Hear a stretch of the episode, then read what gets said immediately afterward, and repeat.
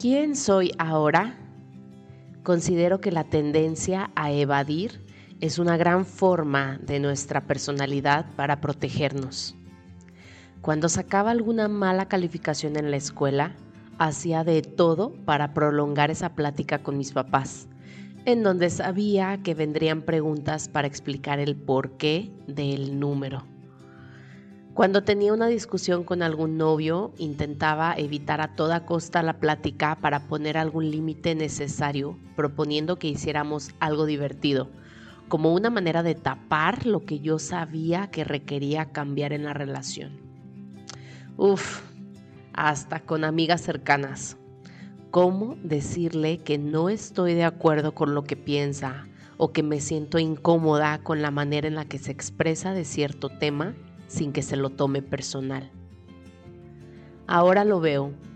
Mi personalidad protectora no quería que yo me expusiera al miedo al rechazo, a terminar una relación, a alejarme de lo conocido. Pero, ¿qué pasa cuando estoy evitando de una u otra forma la plática conmigo misma? Yo detecto mi evasión cuando me incomoda no estar escuchando música o algún podcast o alguna clase de mis maestras. Así me esté bañando o esté en el gym haciendo ejercicio, esté lavando los trastes o manejando, no puedo pasar tiempo sin escuchar algo porque entonces escucharía los gritos de mis pensamientos. Y obvio, esa plática conmigo misma es incómoda, porque si fuera cómoda, ya la hubiera tenido, ¿no? Entonces, ¿qué hacer?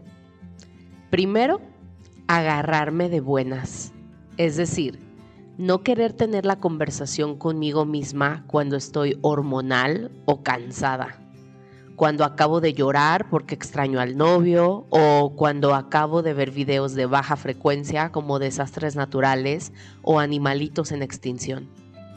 No es un buen momento para mí porque entonces soy mi peor enemiga. Mi plática es agresiva, me comparo con las experiencias de otros y siento que estoy exagerando. No hay compasión en mis palabras y termino culpándome en lugar de responsabilizarme con amor.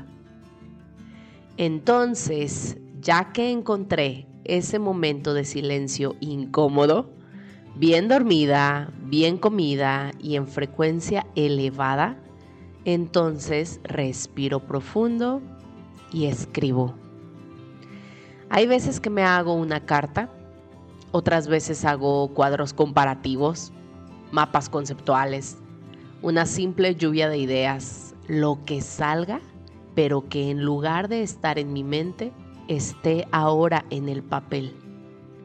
Y luego lo leo en voz alta. La cosa más desafiante, porque es la voz de mi yo superior tratando de poner orden en la adulta que soy. Una vez lo leí frente al espejo y fue mayor el impacto. Así que si quieres, puedes intentarlo. En fin, para mí la intención es sacarlo de mí para que mi mente se relaje. Y aunque confieso que aún a veces tardo días en sentarme y vaciarme, sé que es una solución muy sana para tener esa plática que no puedo tener con nadie más que conmigo. ¿Y tú? ¿Qué conversación has estado evadiendo desde hace ya algún tiempo contigo misma?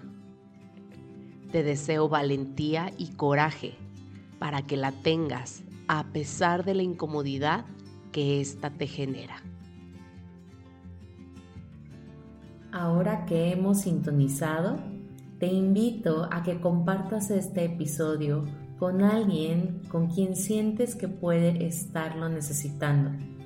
Te unas a nuestro canal en Telegram para estar platicando sobre este tema más a profundidad y me escribas un mensaje privado por Instagram si tienes alguna duda. Gracias, gracias, gracias.